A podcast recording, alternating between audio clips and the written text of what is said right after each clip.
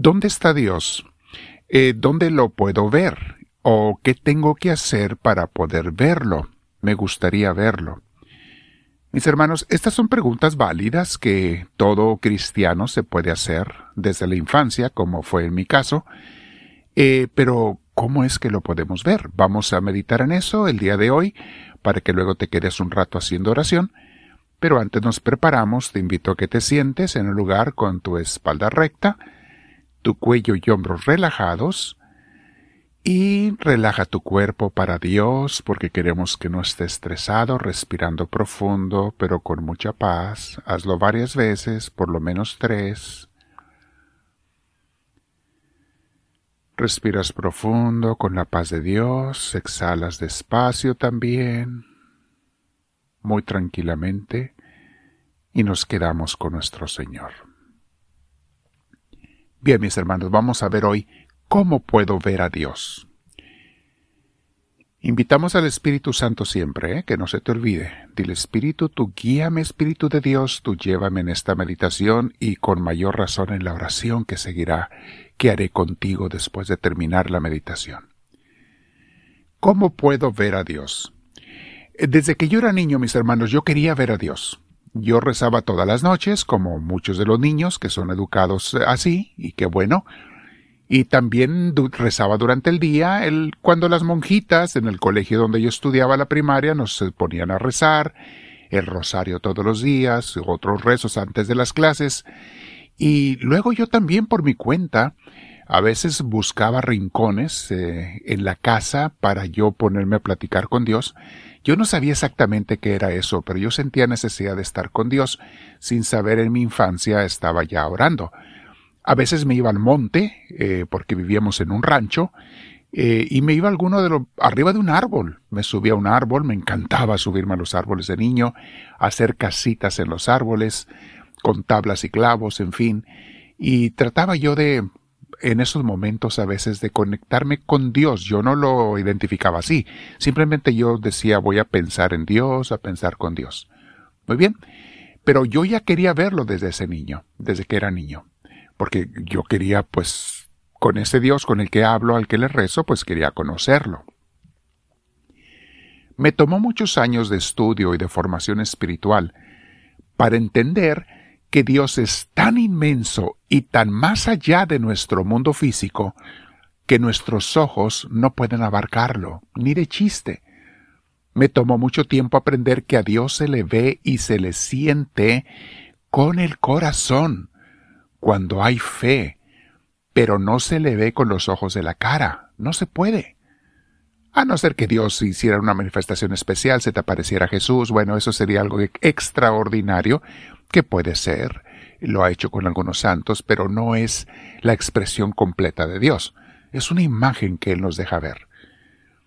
Los ojos de la cara, mis hermanos, pueden ver en su creación, en la naturaleza, una fracción de la danza de Dios, por llamarle así, de los latidos de su corazón, de su intención y designio. Son cosas que puedes ver en la naturaleza, en su creación. De su presencia total y absoluta. Lo puedes, por usar imágenes, lo puedes oler. Lo puedes sentir como un Francisco de Asís. Pero solamente una fracción de Dios. Una fracción que Él que la puedes captar en su creación. Pero verle como si fuera un objeto no es posible, mis hermanos. Esta es una de las confusiones de los pobres ateos, que andan todos confundidos, creyendo que tienen mucha razón en su confusión, y rechazan la manera correcta de ver a Dios, por eso no lo pueden ver, y lo quieren ver con los ojos de su cara, como si fuera un objeto o una persona arriba de las nubes, o en el espacio, o en los planetas, o en la Tierra, en medio de su inmenso universo, que no es más que una pequeña expresión de su grandeza el universo, mis hermanos. Por eso, mis hermanos, los únicos que pueden descubrir a Dios, que pueden verlo como se le puede ver, son los que se embarcan en un camino de crecimiento espiritual a través de la oración y siendo guiados por buenos maestros espirituales. Necesitamos, como quien quiera aprender un buen deporte, si no tienes un buen coach, no puedes aprenderlo bien. No te dejes nada más guiar por predicadores eh, que hablan muy bonito, merolicos, que juntan a mucha gente, pero que nunca han asistido a una escuela seria de teología, Biblia y formación espiritual, nunca han estudiado las vidas de los maestros de la oración y de la vida espiritual, porque ni siquiera creen en ellos. Mis hermanos, no te dejes engañar, a no ser que te guste vivir engañado. Pero si queremos descubrir, hay que abrir los ojos, los ojos del corazón, los ojos de la mente. Esta semana aparecerá en nuestro canal, en YouTube y después a futuro en otras redes sociales, un tema de una hora que se llama Oración para principiantes. Es el tema que voy a dar los viernes, pero les invito a los que están en el sur de California que vengan, los que están en el área de Los Ángeles, todos en el condado de Los Ángeles, del condado de Orange, Riverside, acompáñenos mis hermanos en Tostin, California, los viernes a las 7. Voy a empezar a dar estos temas. Solamente se transmiten vía Facebook Live a comunidades foráneas, a otros estados. Para los que están aquí locales, vengan en persona, acompáñenos mis hermanos, son más que bienvenidos. Y está basado este tema de oración para principiantes, es también espiritualidad para principiantes, en la espiritualidad carmelita, que es nuestra espiritualidad, la que seguimos en Misioneros del Amor de Dios, en la escuela de vida espiritual que les damos. En eso estamos basados, la espiritualidad carmelita. Entonces, mis hermanos, la manera de ver a Dios, aunque sea muy limitadamente, es a través de Jesús. Grábense esto. ¿Por qué es tan importante tener, conocer a Jesús y tener una relación con Él? A través de su persona, de su ejemplo, de sus enseñanzas.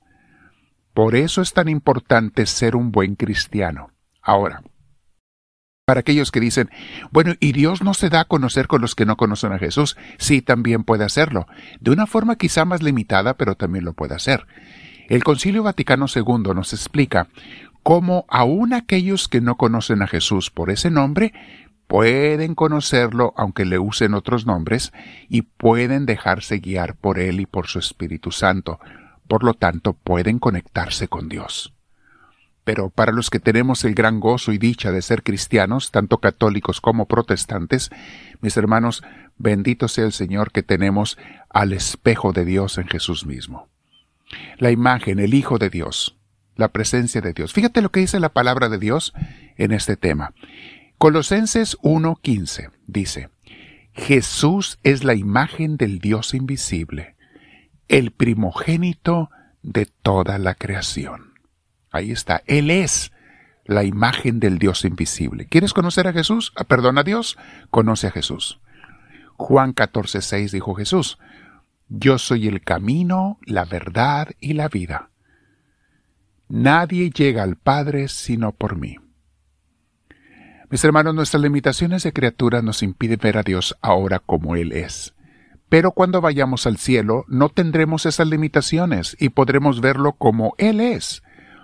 Primera de Juan capítulo 3 versículo 2 dice, Queridos hermanos, ahora somos hijos de Dios, pero todavía no se ha manifestado lo que habremos de ser.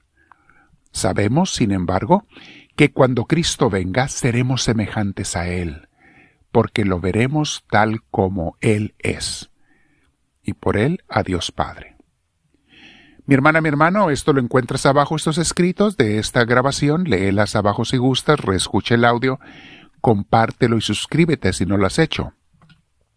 Queremos tener a varios miles de suscriptores para que las redes nos den a conocer con gente nueva. Solamente dan a conocer a los que tienen muchos suscriptores. Suscríbete si no lo has hecho en la cruz que va a aparecer, en la letra que dice subscribe, suscribirse, hazlo y pon siempre la manita hacia arriba porque también eso es importante para los algoritmos de YouTube y de otras redes sociales. Mañana domingo nos vemos en la Santa Misa, no te la pierdas porque ningún buen cristiano empieza la, la, semana sin la Santa Misa, sin la Santa Eucaristía, sin Dios. Dile a Dios, háblame Señor, que tu siervo te escucha.